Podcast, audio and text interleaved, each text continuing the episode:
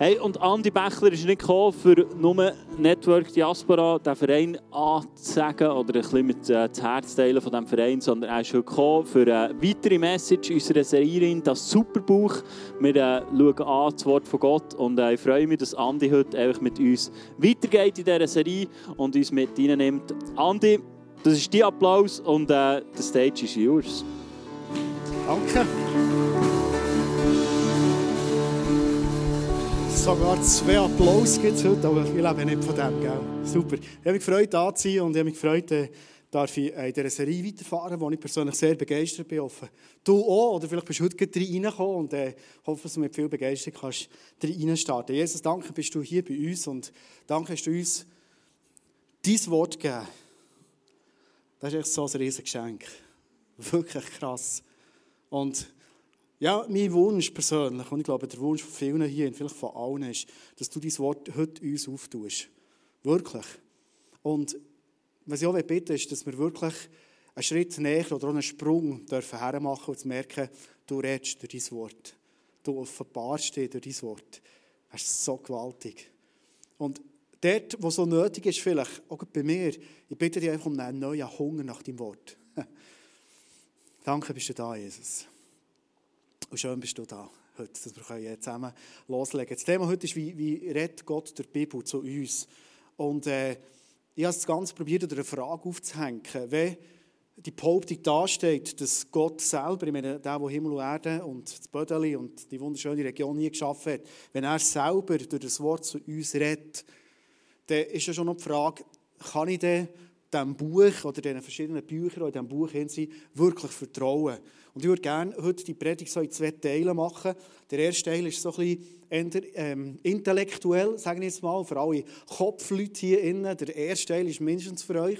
Aber vielleicht ist eben der zweite Teil noch viel mehr für dich, wenn du ein, ein Kopfmensch bist, weil der zweite Teil wird vor allem auch spirituell sein, weil ich glaube, das Buch hier ist nicht nur historisch-wissenschaftlich höchst spannend und höchst vertrauenswürdig, sondern es ist vor allem auch spirituell, macht es wenigstens jetzt in meinem Leben und wahrscheinlich auch in vielen Leben hier einen riesen Unterschied. Ich würde gerne in diesem ersten Teil mit dir mal ein bisschen durchgehen, so mit dieser Frage, kann ich diesem Buch hier wirklich vertrauen? Und Weißt du, was du bis jetzt alles schon über die Bibel weißt und kennst? Vielleicht gibt es ein paar Wiederholungen, vielleicht gibt es ein paar neue Sachen. Aber ich glaube, es ist schon noch wichtig, wenn ich, vielleicht hast du das auch schon gehört, vielleicht ist es sogar deine Lebensüberzeugung, wenn ich sage, ja, ich baue mein Leben auf diesem Buch auf ist ja schon noch die Frage, und vielleicht wir die Frage manchmal an uns her, ähm, ja, warum vertraust du diesem Buch überhaupt so? Und die Frage ist, haben wir dort einerseits spirituelle Argumente, zweiter Teil, oder haben wir wirklich auch wissenschaftlich-historische Argumente, warum dass man diesem Buch vertrauen kann? Und da würde ich gerne mit dir hineinschauen. Die Bibel ist geschrieben worden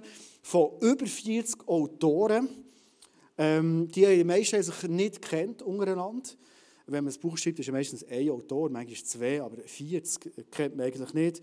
Es ist über eine Zeitspanne von 1500 Jahren geschrieben worden, extrem lang, ist in verschiedensten Kulturen geschrieben worden und es ist auf drei Erdteilen, Afrika, ähm, Asien und Europa, ist es geschrieben worden. Es ist in drei Sprachen geschrieben worden, in Hebräisch, Aramäisch und Griechisch. Und zusammen hat es so einen riesen Kanon gegeben, wo heute die Bibel ist. Die Bibel sagt von sich selber, und ich habe die These mal zum Start hineingegeben, sagt von sich selber, ich bin das inspirierte Wort von Gott. Ich habe zum Start den Bibelvers mitgebracht, zum 2. Timotheus raus. Der äh, Timotheus war ein Jünger von Paulus, der grosse Paulus, der so viel erlebt hat. Und er hat vieles von dem Erlebten, von seinem Wissen auch, an, seine Jünger mitgegeben, an Timotheus. Und er hat ihm gesagt, die ganze Heilige Schrift ist von Gott eingegeben. Also, die Bibel sagt eigentlich von sich, ich bin das Wort von Gott. So. Es gibt noch andere Stellen, die das sagt, aber das ist eine relativ deutliche Stelle. Und wenn, man dem Glauben schenken will, ist glaube ich, schon noch wichtig, die Hintergründe zu verstehen. Warum denn? Ähm, die Stelle ist noch spannend. Ähm, Im griechischen Urtext, das eingegeben, eingehaucht, kommt von Theopneustos. Theo ist eine Bezeichnung für Gott und Pneustos ist das eingehaucht. Also Gott selber hat so das Wort hineingegeben. Jetzt ein Paulus da, für den Timotheus, und das ist in die Bibel hineingekommen. Die Menschheit hat sich immer wieder damit beschäftigt. Kann ich der Bibel vertrauen? Ich weiß nicht, ob du das Times Magazine kennst. Das ist so auch weltweit eines der bekanntesten Magazine, was es überhaupt gibt, von Amerika. 1974, die Frage, die er mitgebracht ist ähm, die Bibel wirklich wahr? Kann ich der vertrauen? In den 90er Jahren das gleiche Magazin die Frage wieder aufgenommen. Ist das Fact oder Fiction? Ganz, ganz wichtige Frage. Also du merkst, die Frage, die, ähm, die ist bei der Menschheit immer wieder eine Frage, die ganz zentral war. Wenn wir ein bisschen zurückblättern, wie tut man eigentlich historisch schauen, ob etwas vertrauenswürdig ist? Historiker die sich praktisch immer auf zwei Sachen befassen. Das eine ist auf Schriften und das andere ist, was es gibt, auf Bilder. Und wenn es Schriften gibt, und die Bibel ist genau so ein, ein Schriftdokument, wir haben ja eigentlich keine Bilder so dazu, außer der Kinderbibel, und dann noch gezeichnet worden, aber es ist ein Schriftdokument, das wir haben bekommen. Und wenn man historisch schauen will, ob das Schriftliche verhält, dann schaut man vor allem, wie viel ganz genaue Manuskript gibt es von diesen Schriften. Ein Beispiel vom Neuen Testament, also vom zweiten Teil der Bibel, sagt man, gibt es 5700 Manuskripte. Also die Bibel darf wirklich auch wissenschaftlich von sich reklamieren und sagen, es ist das best überlieferte historische Dokument, das es überhaupt gibt. Das ist eine Riesenzahl. Wir kommen dann auch noch darauf, wie es überliefert wurde. Aber als Vergleich, ähm, der Plato zum Beispiel, der, der griechische Philosoph, ähm, wo niemand anzweifelt hat, dass es den mal gegeben hat, wo niemand anzweifelt, dass der ein paar wichtige Sachen rausgespäut hat in seinem Leben, von dem gibt es sieben Manuskripte, einfach so als Vergleich. 7 zu 5700 ähm, als kleiner Vergleich. Wie haben die Leute die biblischen Schriften überliefert? Und ich glaube, dort lohnt es sich so heute Morgen mal ein bisschen reinzuschauen. Mir hat das mega fasziniert, als ich das äh, habe gelernt in der letzten Woche, wie das ist gegangen. Weil für die Historiker ist ganz, ganz wichtig, wenn Texte überliefert werden, dann müssen die Texte haargenau überliefert werden. Wirklich. Man hat so Leute, die das Neue Testament hat, haben geschrieben haben, man mal genauer beobachtet, wie das machen. Das waren die sogenannten Masoreten, wie die Abschriften gemacht haben ähm, von all dem, was ist geschrieben Kleine Klammern schnell. Alles, was in der Bibel steht, und das ist für Historiker auch sehr, sehr wichtig, also alles, was jetzt da ist abgeschrieben wurde, ähm, das waren alles Augenzeugenberichte. Also, der Mose war dabei, der sich das äh, Meer gespalten hat.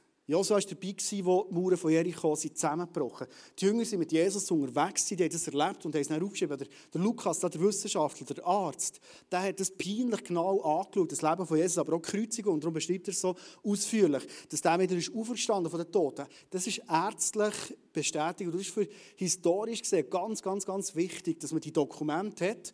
Und das sind, die Dokumente sind nicht über Jahre, man kennt vielleicht den Ausdruck Sagen, es gibt viele Sagen auch hier aus der Region. Die hat man immer mündlich überliefert. Und was passiert, wenn ich dir eine Geschichte erzähle, du erzählst zum nächsten, es verändert sich immer, die Spiele über die Schuhe immer gemacht. Oder? Erzähle dir etwas, dann geht es weiter. Aber die Bibel ist nie mündlich überliefert worden, sondern sie, oder fast nie, ganz am Anfang. Aber irgendwann ist es von Augenzeugen ähm, zu, zu, wahrscheinlich 95% von Augenzeugen aufgeschrieben worden. Und historisch gesehen ist das ganz, ganz, ganz, ganz wichtig.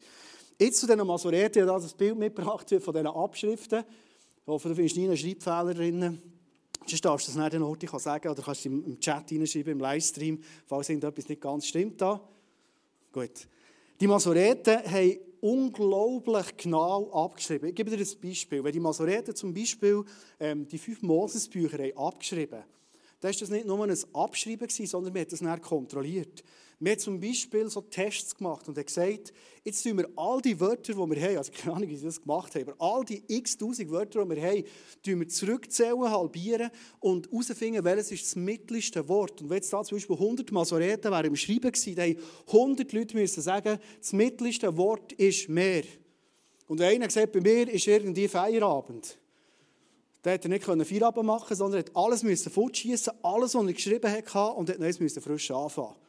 Also, wir haben es genau angeschaut. Wenn man zum Beispiel irgendeinen Brief von Paulus hat geschrieben hat, man gesagt, in diesem Brief kommen 1654 A vor.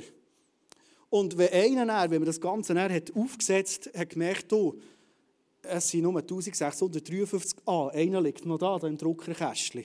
Da hat man gesagt, es ist ein Fehler drin und alles ist vorgeschossen worden. Also die Masoreten haben extrem genau geschafft. ähm, etwas, das das beleidigt, und ich kann mir vorstellen, dass einige von euch das kennen, vor ähm, ziemlicher Zeit, 1947, ist in Qumran, hat ein Hirtenbub, wo er so sein Geissel, glaube gesucht hat, also ein Schäfli, keine Ahnung, einfach ein Tier hat er gesucht, ich glaube, es war ein Geissenhirt, hat in einer Höhle, in der Nähe vom Toten Meer, hat er Schriftrollen gefunden. Er hatte keine Ahnung, was das war, aber es waren genau so, so äh, Schriftrollen mit Texten, und zwar aus dem ersten Teil eigentlich der Bibel. Er hat beispielsweise die Jesaja-Schriftrollen gefunden.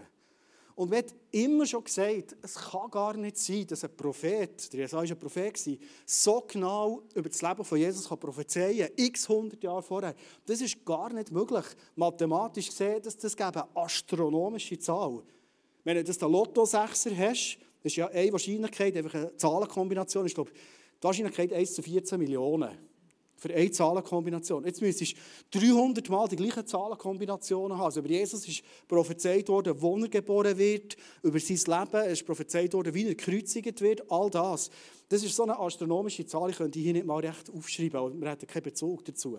Also die Wahrscheinlichkeit, dass 300 Zusagen aus dem Alten Testament zutreffen im Neuen Testament, das ist menschlich eigentlich gar nicht möglich. Und darum hat man immer anzweifelt, dass beispielsweise Jesaja das hätte können wissen. Und man hat gesagt, ja, komm, es ist doch einfach. Die moderne Wissenschaft hat gesagt, der Jesaja ist nach den Evangelien geschrieben worden. Und das ist das Ganze halb so lustig, oder? Also dann schreibst du ja irgendwie äh, dein Leiden am Kreuz und man verbirgt sein Angesicht vor dir. Sagst ja gut, der Matthäus hat es geschrieben, kannst du immer den Matthäus lesen, dann kannst du so einen Kanon schreiben, oder? Die Qumran-Schriftrollen haben bewiesen, dass beispielsweise der Prophet Jesaja, der das Papier kannst untersuchen kann, x hundert Jahre vor Jesus geschrieben worden ist. Ein riesen Beweis, dass es genau ähm, so stimmt. Wir haben übrigens auch noch die Genauigkeit von diesen Rollen untersucht, wie die Masoreten eben abgeschrieben haben und haben gemerkt, als man das übereinander gelegt hat, ähm, es ist genau deckungsgleich.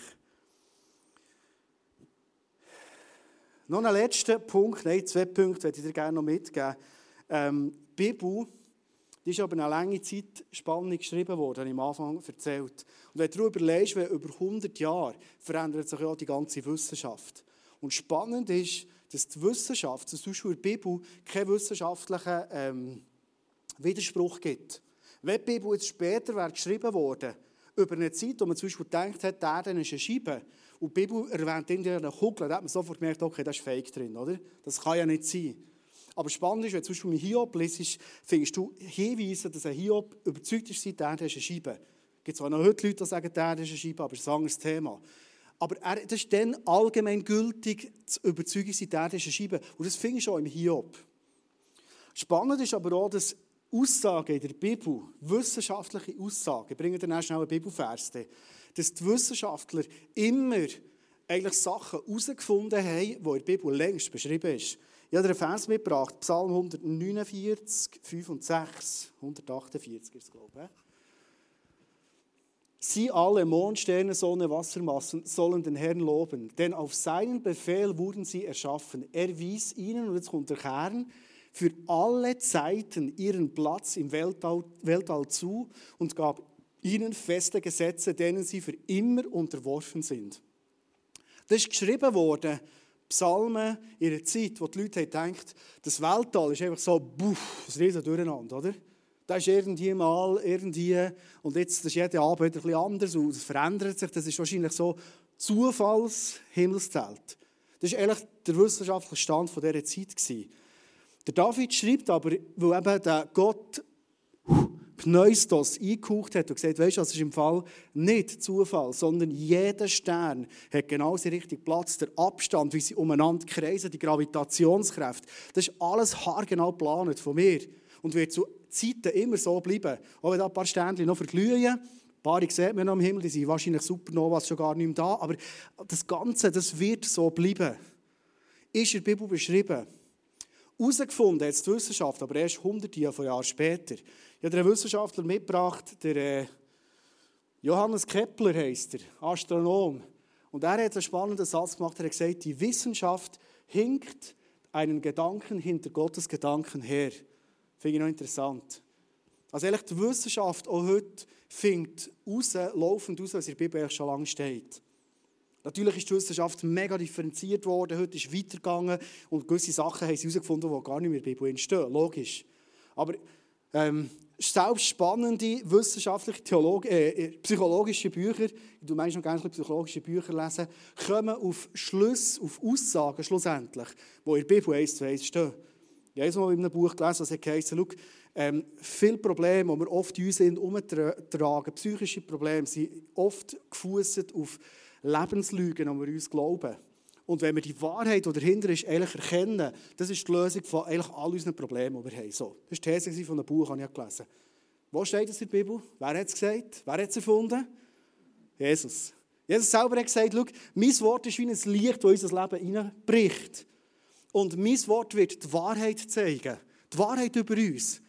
Wir haben manchmal nicht mal eine rechte Sicht über uns, weil wir so viel Verworrenheit in uns haben. Aber wenn wir auf so die Wahrheit erkennen, warum ticke ich so, warum reagiere ich auf Situationen so, wenn ich es aufs Mal checke, dann ist die Chance sehr groß, dass ich frei werde von dem. Und Jesus hat gesagt, wenn ihr die Wahrheit erkennt, dann werdet ihr frei werden. Hat er im Jahr, ich weiß doch auch nicht genau, 33, 34, 35, hat er gesagt, nach Christus. Und heute steht es in den Büchern, die im 2017 geschrieben wurden. Ein Gedanke hinter den Gedanken Gottes hinter drin. Habe ich noch etwas? Ah, vielleicht noch schnell etwas zum Alten, Neuen Testament, noch einen letzten Fakt, und dann schließe ich den ersten Teil ab. Ähm, spannend ist zum Beispiel von diesen 300 Prophezeiungen aus dem Alten Testament ins Neue, vom ersten in den zweiten Teil, wo die Leute sehen, es kann ja gar nicht sein, dass man es weiss. Der David zum Beispiel beschreibt in einem Psalm, 23 ist es, äh, 22 ist es, recht ist, beschreibt er die Kreuzigung von Jesus. Hast du gewusst, dass in dieser Zeit man die Kreuzigung noch gar nicht kennt hat? Und die ist erst von den Römern eingeführt worden. X hundert Jahre später. Wie hätte David können wissen dass Jesus mal gekreuzigt werden wenn es die Hinrichtung noch gar nicht gegeben hat? Ist Neues das von Gott. Hat es gesagt. Gut. Das war der erste Teil. Ein bisschen der, wie gesagt, intellektuelle Teil, den ich gerne mit dir teilen wollte, weil ich glaube, es ist gut, auch wissenschaftlich für sich selber Facts zu haben, Überzeugungen zu haben, warum kann ich diesem Buch vertrauen, warum habe ich eine Überzeugung, dass durch das Buch wirklich in mein Leben geredet wird und ich kann wirklich mein Leben auf dem aufbauen. Und vielleicht bist du auch in Diskussionen, Gesprächen mit Menschen in deinem Umfeld, die Jesus erst mal lernen kennen, sie noch nicht persönliche Beziehung haben mit ihm. Und oft kommen auch Fragen über das Buch. Und es ist glaube gut, wenn wir dort nicht nur spirituelle Antworten haben, was sehr entscheidend ist und schlussendlich glaube ich, die Überführung wird sein, dass Menschen wirklich in die persönliche Beziehung mit Jesus hineinkommen. Ich glaube, es ist auch gut, wenn wir ein paar Facts und Argumente haben, wo man manchmal entgegenstellen kann, ähm, was da so berichtet wird. Ich komme in zwei Teile hinein. Kann ich in der Bibel vertrauen? Ich werde dir heute Morgen thesenmässig ein ganz, ganz, ganz grosses Ja mitgeben. Ja, ich und du, wir können diesem Buch vertrauen. Und vielleicht fragst du dich jetzt, bist du irgendwo am Livestream und zuschauen oder die Predigt im sagst, aber warum? Warum? Also jetzt die Facts waren spannend, okay, kann ich nachvollziehen, glaube nicht, aber warum kann ich dir wirklich vertrauen, dass Gott redet in mein Leben hinein? Wenn manchmal so ganz weise Leute uns Ratschläge geben, ist es nicht auch so, dass wir dort ganz gut herhören, oder? Und wenn jetzt der Schöpfer von Himmel und Erde, der Schöpfer von uns selber, sagt, ich rede durch mein Wort zu euch, dann ist schon noch wichtig, dass wir uns überlegen, aber warum? Und für das, den, den spirituellen Teil, ich sage jetzt dem mal so, ich hoffe, es niemand Berührungsangst hat mit dem, aber ich glaube, es ist wichtig, dass wir verstehen, unser, unser Glaube an Jesus ist schon sehr spirituell. Es ist nicht nur Wissen und Weissen was, sondern es ist ganz viel auf dieser Ebene. Und ich glaube, dass die Leute einen riesen Hunger haben, ja nach dem Gott äh, auf dieser Ebene zu begegnen. Wenn ich, wenn ich das wirklich glaube, dann würde ich dir gerne einen Vers mitgeben, und ich mir vorstellen kann, dass der wahrscheinlich in der Serie noch mehr gelesen wird. Hebräer 4,12 steht Folgendes über das Wort von Gott. Denn eines müssen wir wissen, liebe Freunde von Interlaken und Region, etwas sollten du und ich wissen. Die Bibel ist manchmal noch so ein bisschen wissen, wir wissen, das gehört man heute nicht mehr so gerne, aber vielleicht ist es eben gleich einfach so. Gottes Wort ist lebendig und voller Kraft. Und meine Frage, die ich mit dir auch ein bisschen teilen will, ist wirklich, erlebst du das so? Ist das Buch lebendig und voller Kraft? Und ich glaube, die Frage ist gar nicht unbedingt so extrem, ob das so ist. Ich denke, Sie heute Morgen zu Leuten reden, die wahrscheinlich so schön, gläubig, religiös sagen, ja, ja, ja, das ist schon so. Also, natürlich. Für mich ist mehr die Frage im Vordergrund, erlebst du das so?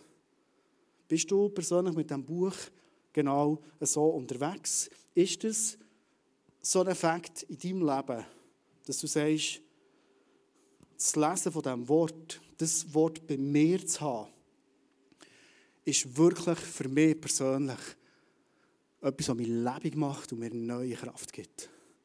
Letztes Dienstag, also nicht nur letztes Dienstag in der Bibel gelesen, aber es war letztes Dienstag so ein Moment, gewesen, wo ich gelesen habe in diesem Wort und auf einmal bin ich innerlich fast verschrissen. Ich weiß nicht, ob du das schon erlebt hast. Ich habe so, ich habe so Wahrheiten gelesen, 2. Petrus, ganz am Anfang, und ich habe gemerkt, Gott hat, mich, hat wirklich den Nerv von meinem Leben getroffen. Und hat mir ein Bild gegeben, eine Wahrheit gegeben, wo ich gemerkt habe, ich, ich habe das Gefühl gehabt, jetzt, jetzt, jetzt wird jeder auf dieser Welt an Gott glauben. Jetzt, jetzt, wird, hey, jetzt, jetzt kommt der Weckung. Hey, jetzt ist, jetzt ist alles parat. Wenn ich, wenn ich nur mit dem Finger auf jemanden zeige, heilig im Namen von Jesus, der steht auf von den Toten. So, kennst du den Glauben? Und das ist so beim Lesen von dem Wort passiert. Wie und ich glaube, das ist die entscheidende Frage in diesem zweiten Teil. Ist, wie gehst du her an das Wort von Gott? Weil das das Wort so ist, glaube ich, müssen wir nicht noch mega diskutieren. Sondern die Frage ist vielleicht viel mehr, wie gehe ich als Andi oder Endel, je nachdem, wie ihr sagt, wie gehe ich an das Wort her. Ist es für mich die Überzeugung, wenn ich zu diesem Wort gehe, dass in diesem Moment, durch das, dass ich parat bin, offen bin, vielleicht noch morgen früh ist und das ist einfach ruhig. Ich bin innerlich noch schön leer. Noch keine Social Media konsumiert und noch keine Sprachnachricht gelassen. Einfach erwacht, für Gott zu begegnen. Gehe ich mit dieser Haltung an das Buch her, dass in dem Moment, wo ich anfange lesen, Gott direkt, ansatzlos, klar, auf einen Punkt, der, wo ich stehe in meinem Leben, in mein Leben hineinredet. Gottes Wort ist voller Leben und voller Kraft. Ist es das, was du erlebst? Kennst du so Momente, wie ich von letzter Zeit beschrieben habe, du merkst, hey, jetzt äh, bricht eine Wahrheit in mein Leben rein und in meinem Leben fühlt sich nicht mehr an, wie es vorher war. Ich habe das nicht jedes Mal in der Bibel lesen. Wirklich nicht. Auch nicht jede Woche. Aber ich das immer wieder, dass ich merke, jetzt hat mich das Wort wirklich gepackt. Jetzt führen sie mir in. Was ich aber immer wieder erlebe, und ich hoffe ganz fest, dass das entweder deine Realität ist oder zu deiner Realität wird, vielleicht auf dem Weg, den du dir machen willst, dass Gott immer, wenn du das Buch aufschlägst, in dein Leben hineinredet. In diesem Vers vorher, den wir gelesen haben, ist einfach noch gestanden, wenn er redet, dann ist er so wie ein scharfes Schwert, wo Wahrheit und Lügen und schwierige Gefühle und was wir wirklich sollen annehmen in unserem Leben, wo das Messer scharf trennt.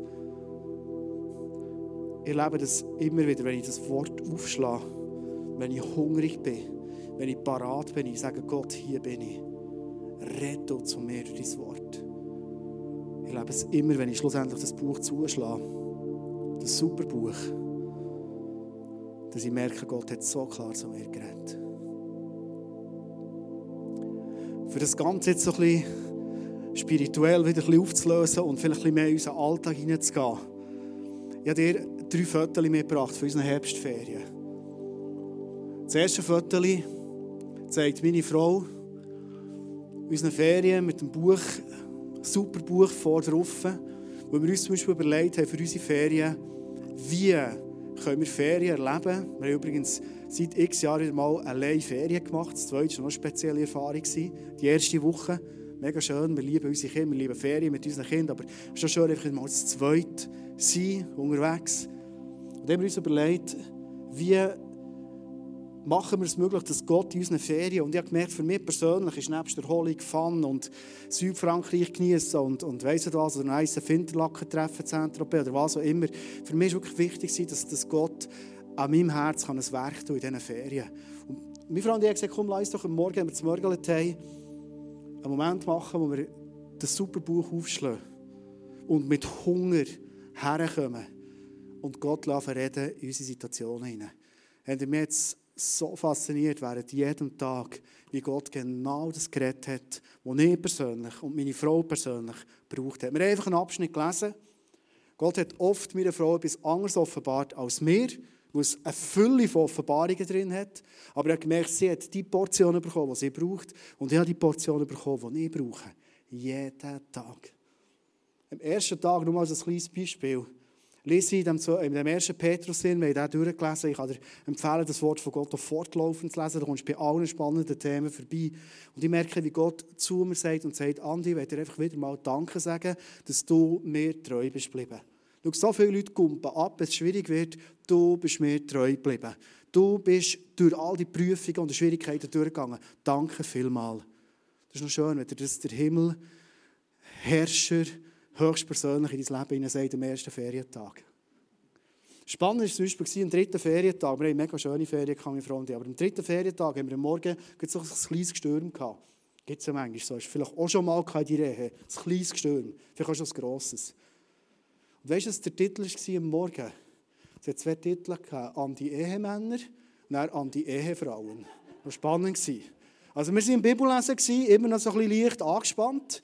Und dann hat Gott zu mir Frau, also zu mir und er zu mir Frau. Das ist so spannend. Er redet durch sein Wort zu mir. Vielleicht denkst du jetzt, ja gut, das kenne ich, ich selber mit mir, mit meiner Frau oder mit Freunden, wie auch immer. Ich glaube, jeden Moment, wo wir das Buch aufschlagen und wirklich Hunger haben, wirklich Gott begegnen dass er zu uns redet, ich bin überzeugt jedes Mal. Hey, wenn du das nicht so erlebst, ja, heute Morgen noch den Eindruck gehabt, das, das nochmal klar zu bringen. Falls Menschen hier hat, die das Superbuch, die Bibel, lesen aus Pflicht oder irgendwas eine religiöse Übung, wenn du vielleicht zuschlägst und denkst, ha, ich bin doch noch ein guter Christ, ja, heute wieder die Bibel gelesen, du, jetzt kommt der Tag, hey, jetzt es. Es geht nicht um irgendwelche Frömmigkeitsübungen. Und ich glaube, dass manchmal Religiosität der grösste Hinderungsgrund ist, dass Gott durch sein Wort zu uns reden kann. Ich glaube, dass manchmal das wie eine Wand steht, weil Gott einfach nicht zu uns durchdringen kann. Gott wünscht sich, dass wir wie Kind hungrig kommen und sagen, Jesus, was gibst du mir jetzt wieder für eine Geschichte? Was gibst du mir jetzt wieder für einen Gedanken? Und er genau weiß, wie ein Text, der vielleicht dir etwas völlig anderes sagt als mir, aber weil sein Geist durch sein Wort redet, uns völlig trifft. In der zweiten Woche sind auch unsere Kinder auch noch gekommen und die haben noch Schulkolleginnen mitgebracht und noch Cousinen mitgebracht. Die haben das Bild mitgebracht für die zweite Woche. Das sind wir im Greb essen, das machen wir in Frankreich. Und meine Freunde haben uns wieder überlegt, wie tun wir jetzt das super Buch aufschlagen? Mit dieser Konstellation, das ist ein, ein anderes Level. Wenn du jemanden am Tisch hast, der gar nicht weiß, wer Gott ist, der noch gar nicht eigentlich an Gott glaubt, laut ihren Aussagen, wenn du jemanden am Tisch hast, der du weißt, ist zwar christlich aufgewachsen, hat sich mega entfernt und äh, ah, ist irgendwie ist nicht so recht, äh, sehr viel Berührungsängste, sehr viel Aversion. Und da ist noch so Leute am Tisch wie meine Frau und ich, wo irgendwo, oder unsere Tochter, die leidenschaftlich mit Jesus unterwegs ist. Wie tust du jetzt aus diesem super Buch lesen? Wie tust du jetzt gestalten, dass Gott kann zu uns reden kann? Und oft, wenn ich nicht weiss, was machen, frage ich den Heiligen Geist. Das ist ja noch gäbig, der in uns ist. Und dann hat mir eine Bibelstelle gegeben, wo Jesus die Jünger fragt, Schau, die Leute sagen über mich, wer ich bin. Jetzt möchte ich aber gerne mal wissen, was sagen dir, wer ich für euch bin. Dann habe ich die Bibelstelle nachgelesen, dann kommt die lesen am ersten Morgen. Hey, das hat eingeschlagen wie ein Blitz.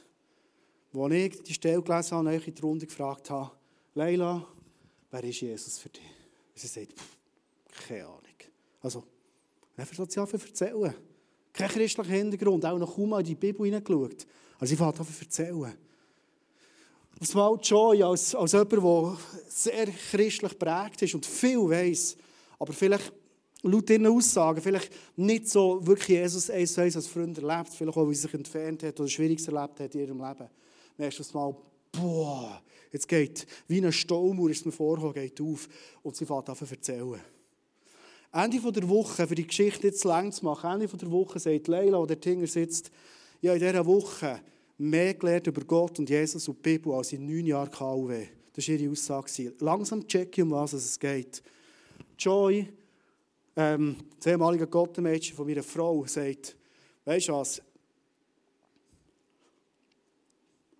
Merci vielmals.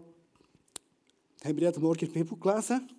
Ich habe endlich einen Ort gefunden, wo ich alles teilen kann, was ich eigentlich habe. Ich konnte hier Fragen stellen, die ich noch nie stellen konnte in meinem Leben. Verstehst du? Das ist das Buch. Und das letzte Bild, das er mitgebracht hat, ist von letzten Donnerstag am Abend. Darum siehst du, wie es bei uns am Donnerstag am Tisch aussieht. Es hat Töpfelkuchen gegeben, es ist ein Gestellage auf dem Tisch. Und ich habe den Impuls bekommen vom Heiligen Geist, das Wort, das Reden aus dem Wort unserer Familie wohnhaft zu machen. Und ich habe gedacht, komm, bevor wir wieder auseinanderstüben und jedes noch hinter sein Abendprogramm geht, lass uns einen Moment machen, wir als Familie mal erzählen, was ist das, was du in dieser Woche aus diesem Superbuch gelesen hast? Was ist das, was dich am meisten elektrisiert und angesprochen hat? Lass uns mal erzählen. Dann hat meine Tochter erzählt, mein Sohn hat erzählt, meine Frau hat erzählt, ja erzählt. Und am Schluss haben wir genau die Aussage, die Jesus gebracht hat, wo ich gemerkt habe, der Geist hat geredet durch das Wort haben wir einander mit dem gesegnet und haben das in Existenz gerufen. Ich glaube, dass das Reden durch die Bibeltüren so natürlich, übernatürlich passiert, wie wir es manchmal gar nicht erwarten. Der Punkt, bin ich überzeugt, ist wirklich der, glaube ich, dass es so funktioniert und gar nicht mit dieser Erwartungshaltung her an das Wort. Oder sage, ja, noch ein paar Verse lesen, das macht man als Christ. Ich werde euch sogar bitten, wenn das bis jetzt die Bibel lesen, dann bitte hört gescheiter auf. Wirklich. Ich weiß, ich weiß nicht, ob ihr das pastoral unterstützt, das jetzt sagen, aber es ist wirklich ist ein bisschen heikel. Aber wirklich, ich werde, ich werde dich einladen und gewinnen, einen Hunger zu entwickeln auf das Buch her, dass du glaubst, Gott wird genau das reden, heute Morgen, was ich brauche in der Situation, wo ich jetzt drin bin, für den Tag, wo ich jetzt gehe. Und meine Frage zum Schluss ist, ist das deine Erwartung, wenn du Bibel lesest?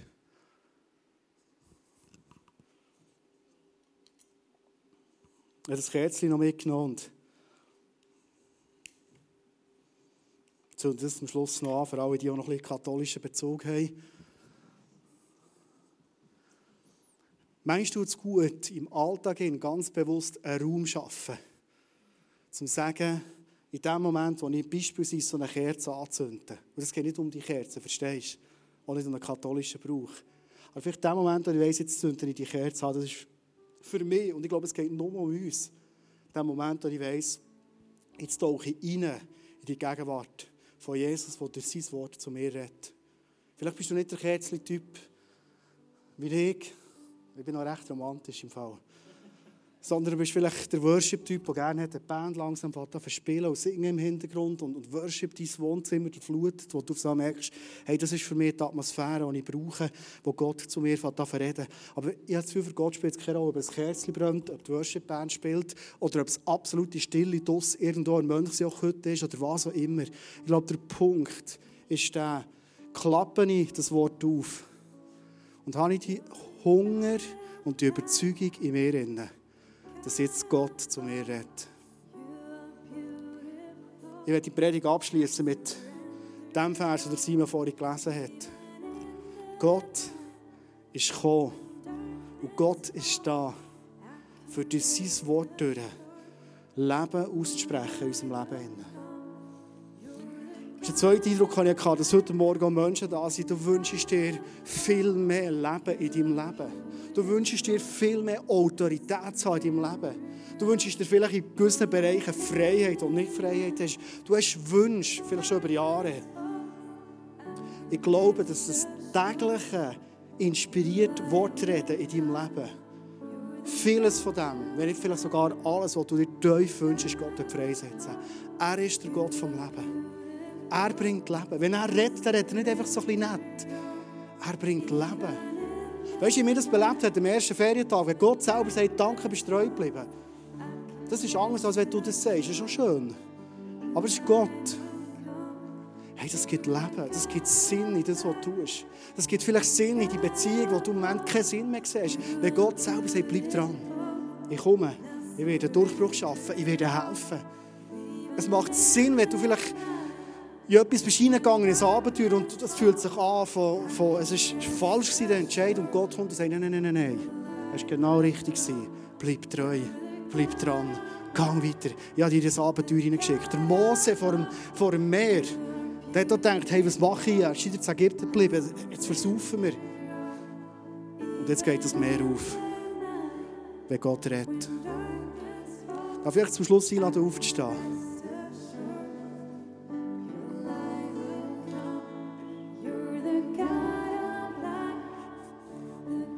Ich werde dir zum Schluss Danke sagen, Vater im Himmel, dass du der Gott vom Leben bist. Und danke bringst du Leben in unser Leben hinein. Immer wieder.